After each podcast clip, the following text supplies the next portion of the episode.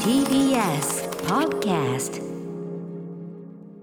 はいということで月曜になりました熊崎くんよろしくお願いしますよよろしくお願いします。私歌丸本日は TBS ラジオ第6スタジオに、えー参上しております、はいということでねアフターシックスジャンクションなんですけどあ俺さあれだなあの今週末っていうかちょっとですね久しぶりにあのマッサージに行ってきたんですよ、ええちょっとおーはいめちゃくちゃ凝ってるなと思って、ええ特になんかあんまり僕そんな腰がこう重いとかそういうのないんですけど、なんかちょっとあの腰きてるぐらいの感じでちょっと普段よりはちょっときついなっていう感じがあったんで、ええまあ、久しぶりに行ったんですけど、うん、で、まあ、まあほぐしてもらってですね、いやっぱりそのここのところねなんていうかな、まああのーこう気を張ってましたねなんていうさ、ね、そんなの言っていただいて、はいええで、まあ、これほぐしていただいて、まあ、すごく良かったんですけどそうで今気づいたんだけど俺さあのすぐ要するに猫背になりやすいんですよねそもそもね。はいこはうこい。うやってやりやすい、まあ、そのはい昔からその背が高め学校のそのさ机とか小さいからあこうやって、まあこそうですねうやってなりがちでってなったんだけど、え今こうやってあ俺ちょっと猫背になってるって思っちゃったんですけど、はいあのこのスタジオに関しては俺ね椅子高くしすぎだわそれが思いましたこれちょっとまず。あ自分のそもそもの椅子うんの設定ですか。設定が要するにそのなんていうやっぱり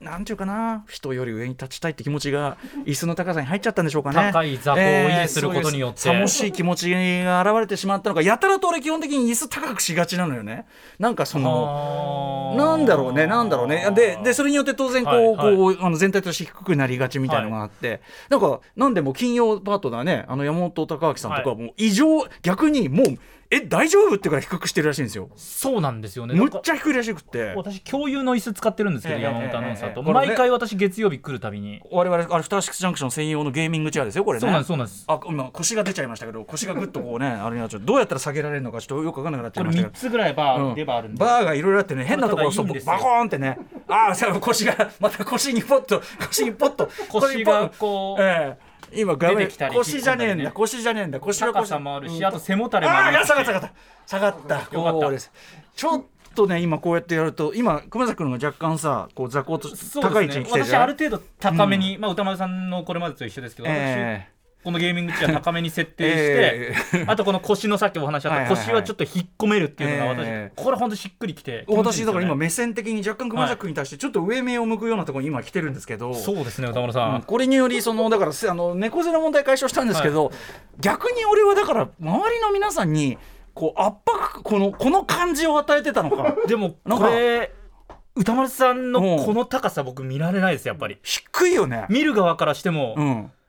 歌丸さんがちょっとここれ言い方悪いですけ どこじんまりした感じが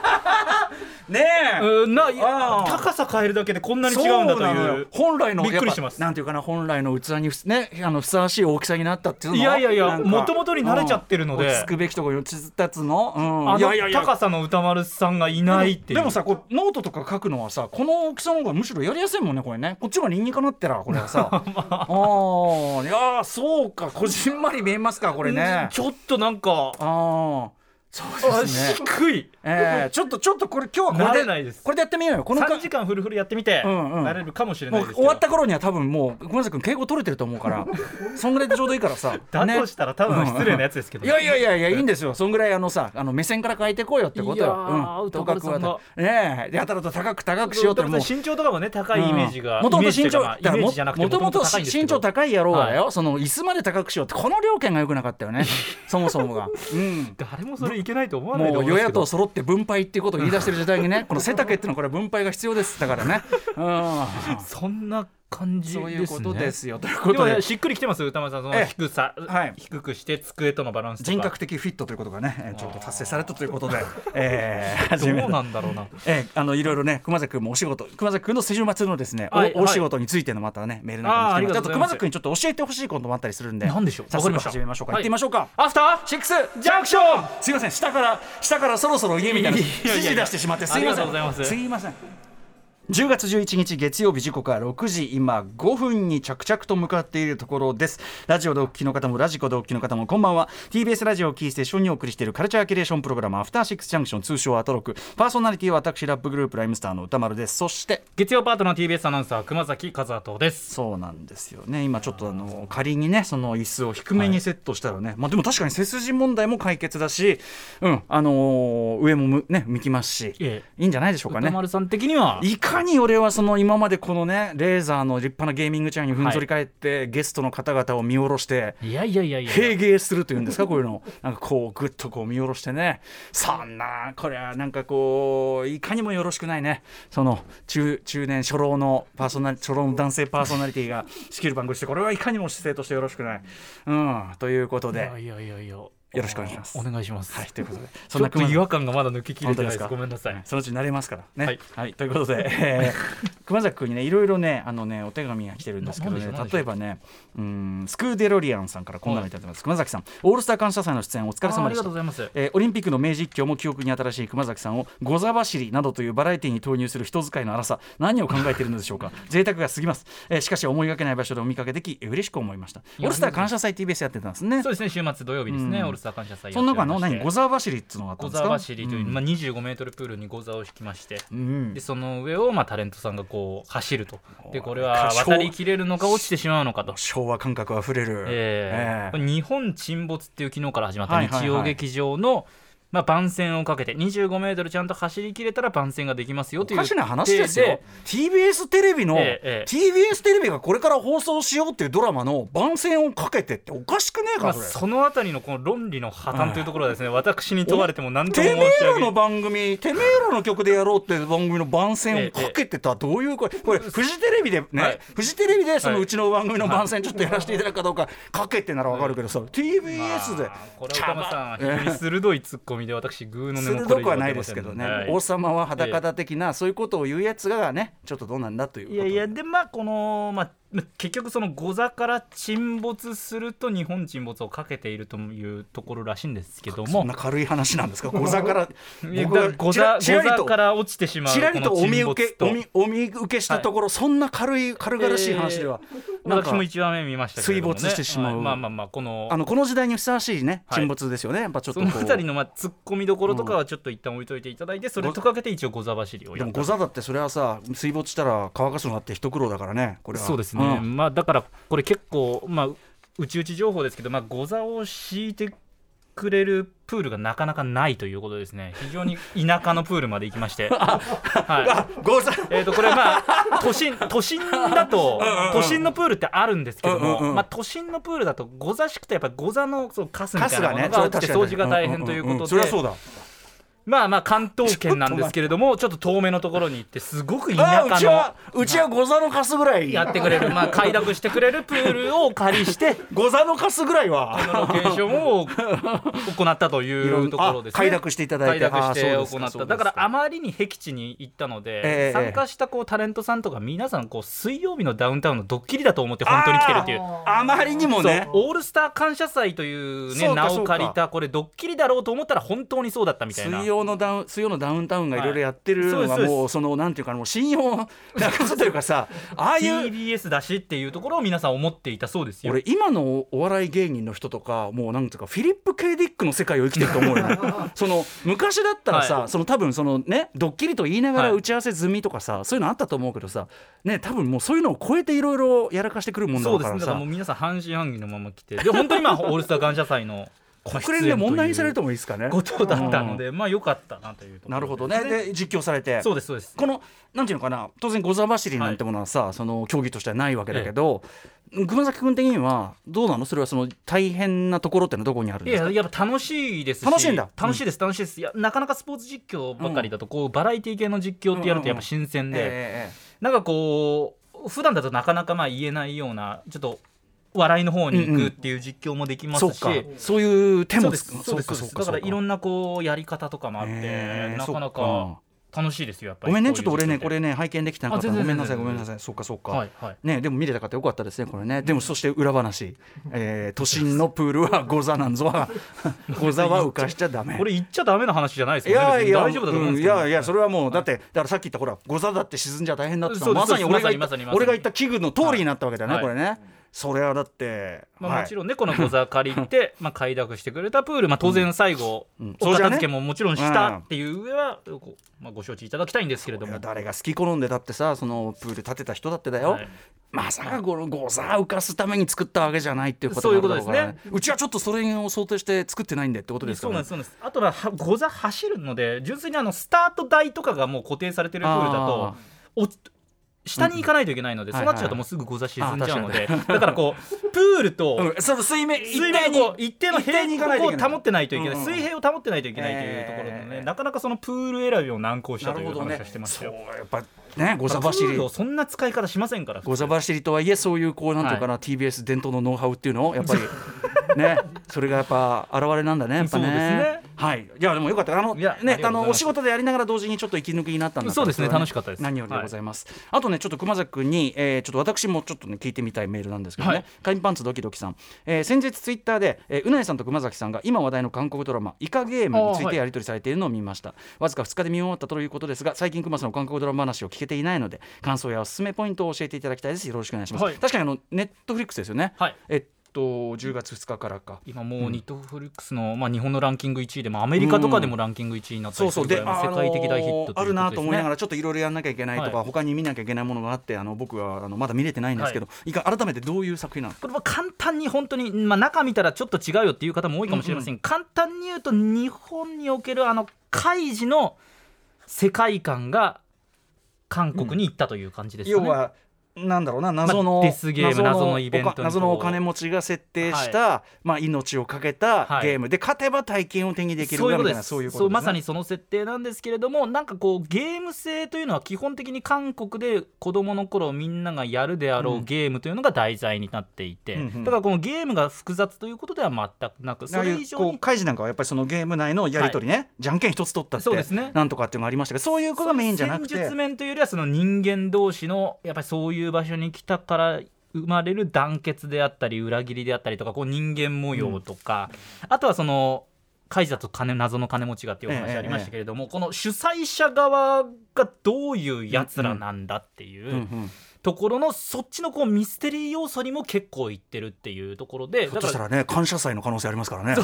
誰がやってるんだっていうこれ T- TBS 感謝祭でした水曜日のダウンタウンでしたこの可能性だって そうですそうですだからなだから2つの方向ですよねその主催者側うんうんうんうのんストーリーと参加者側のストーリーがこう動いていくっていへうーただ1話1時間ぐらいでうんうん確か8話か9話ぐらいあでそんなに長くないんだ長くなくて途中30分っていうままあったりするのであなるほどね長さそがうなんまでちすそうまちななんですだから結うんうん構こうあっという間に見ちゃうっていう感じの作品ではあるかなとはうん思面い白かまったすやっねぱ。そのそんだけ評判になるだけあってそうですすねうんあのだからでもちょっと思うのは結構こう、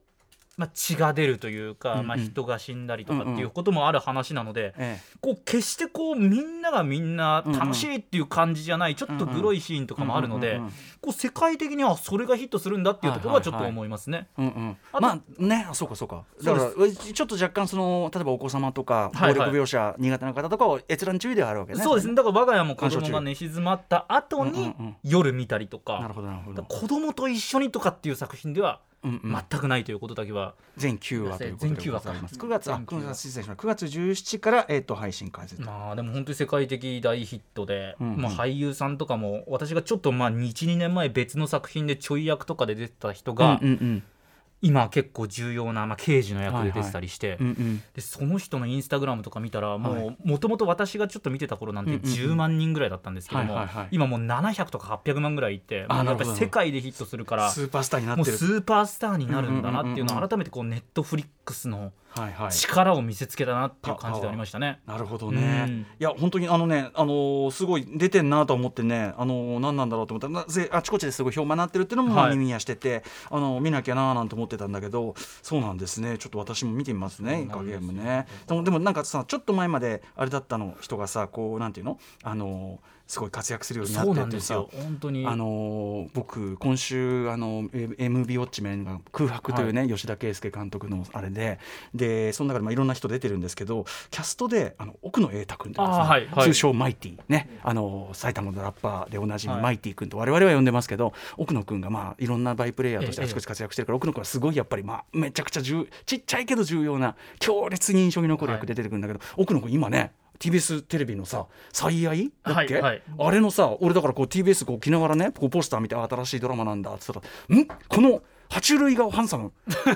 こいつ奥の枝来た!」ねいやだからついにポスターの一角に、はい奥野くんマイティおそういいうことマでイすテよ ィもうブレイク間近と言われて早5年ぐらいの奥野くんやったねこれいいんですよだからそのイカゲームにおける私が応援してたそウの感覚ィ・ハジュンっていう俳優なんですけど、ウィハはジいュンさんうんうんこの人そのよくおごってくれる綺麗なお姉さんって愛の不時着のソン・イェジンさんが主人公だった作品で、うんうんそのソン・イェジンの弟役、はいはいまあ、ちょい役ですよ言ってしまえば、はいはいとかで出てた人なんですけど、うんうんうんいい役なんですよこれが。へー一番なんか役得なんじゃないかと思うようなうんうんうんうん素晴らしい役で出ていて、はいはいこれはちょっとスターの道開いたなっていう感じのなるほどね、はいえっとウィ・ハジュンウィさんハジュンさんこれはじゃあイカゲームだとそのいでその興味持ったらウィ・ハジュンさんの過去作なんか見るとそうなんですよねえ頑張ってるんですよ実はさ結構先ほど僕が言った奥野君とかさ、あとまあこれ空白にも出てくる藤原季節君とかこうさはいはいはいはいこうずっとこうバイプレイヤーでちょっとした役でも印象を残し続けた人がついに主役張ったりとかそういうこうなんていうのすごくね出たりするとやっぱそうそういうのもあるよねこうね、はいわーっていうねいや喜びそうでもあねってほしいですよねやっぱそううん頑張った人が報われるっていうはいはいはいといったねいやいかゲームじゃあちょっと私も見たいと思っております。はい、でね、うんあのー一方じゃあちょっと私はこんなのをね、はいこれあの図らずも見た作品みたいなちょっとでも時間ないから先にあれじゃないあのメニュー紹介やっといて最後時間がそうですね余ったと私ころでいきちょまっすとかやっぱりそのなんていうかなほらもう目線がもう今低いからそれがなんか目線の低さとかええ目謙線虚な気持ちの表れが今のこと目なんです線かの低さがやっぱりこう時間の、ね、これラジオお聞きの方にとってこれはもういいことじゃないですかこの私の目線の低さがじゃあ早めにちょっとこっち行っといてなんてねこの判断今までできませんでした今まで「あら何がいけねえんだいやよーうわ、まあ俺には話したい話があるんだこら」みたいなそんなでもなかったと思いますよけろどしくないそういうね 全てはこう座高から来る問題だったんですね。はい怖いもんですね皆さんね座高一ついや気をつけて、本当ですねうんでもね本当姿姿勢が変わってくるいのはやい本や当だでからすちょよっと歌丸さんあのマッサージの方ににも言われましたけどそれは僕はだからそのマッサージの話なんだけどあのやっぱりねからこなんていうの心がぐっと硬くなになってる時は体も硬くなになあるーその逆もまたしんなりというかやっぱりこうぐーっとこうなんか耐えなきゃいけないっていうこう例えばこうストレスフルな時にもちろんそれには理由があるんだけどぐーってなるとやっぱり固まも体も固まるし体が固まるとそのぐーっとなった体がやっぱり固まったままになってしまうだからその体をほぐすことイコール心をほぐすことにもなりうるというのをすごく実感した週末でもあったわけですよい。いですねそこでそこははたと思いついてのこの雑魚を低めというセッティング、うん、したらもうあら不思議もうねもう番組もこんな感じで、はい、ねそういう形の進め方に今後なっていくということなどんですね。どんな感じなのか分かりませんけど。ど、はいじゃあちょっとこはのいメイン紹介やってみましょうか、はいこの後すぐです。カルチャー界の気になる人物動きを紹介するカルチャートークです。今夜はプロ書評家プロインタビュアーの吉田剛さんです。過酷なバトルを繰り返しながらメンバーが選抜されるアイドルグループラストアイドルの今について剛さんが語ってくれます。はい、そして7時からは日替わりでライブや DJ プレイをお送りする音楽コーナーライブダイレクト今夜のアーティストはこちら DJ 音楽、えープロデューサーラジオパーソナリティの TJ おことたけるジョン乙黒さん、えー6日水曜日にリリースされたタワレコ限定の UK ソウルコンビ、まあ、要するにあのイギリスの、えー R&B アはいーティスト、まあ、独自の味というかねあるんですよね遮奪な感じというのがね UK ソウルコンビ、えーエッセンシャル UK ソウルのライナーノーツを担当されたということで今夜は UK ソウルスペシャル DJ ミックスを届けてくれます大体90年代とかですかねはい、えー美味しかった時代でございますそして7時40分頃からは新概念提唱型投稿コーナー「イキリ言動」あなたがついやってしまったまるイキリな投稿を紹介しますそして8時台の特集コーナー「ビヨンドザカルチャーはこちらですダブってなんだ特集今年8月29日にダブの創始者の一人であるこれダブってのは音楽ジャンルとか手法ですね、えーリー・スクラッチ・ペリーさんが85歳で亡くなりました、えーダブとはジャマイカ生まれの音楽ジャンルというより先ほど言いました音楽の手法のことなんです、はいえーダブがなければ今のポップスのあり方もだいぶ変わっていたそうなんですがではダブって実際どういうものなのかこれあのもちろんなんとかダブミックスとかなんとかのダブみたいなこと聞いで、たことあはい、あるけど、はいどういう仕組みのものかっていうのは実はそのちゃんと分かってない人も俺だってちゃんと口で説明しろって言ったら正確にできないところもあるんですね。ということで今夜はダブとは何かそのルーツや手法を、えーリー・スクラッチ・ペリー追悼も込めましてですね、はいえー楽曲とともに解説していただく特集をお送りしようと思います案内してくれるのはレゲエ音楽に詳しい音楽ライターで翻訳家の鈴木光也さんまたレゲエアーティストの大輔えーかぎ風岡さんをお招きしましてですねリスナーの皆さんも必ず耳にしているだろうあの曲ダブにぴったりなとある曲があるんですね、はいダブミックスバージョンをこれ特別オンエアします今夜ここでしか流れない貴重なスペシャル音源なんですよあー贅沢今日は結構これマジで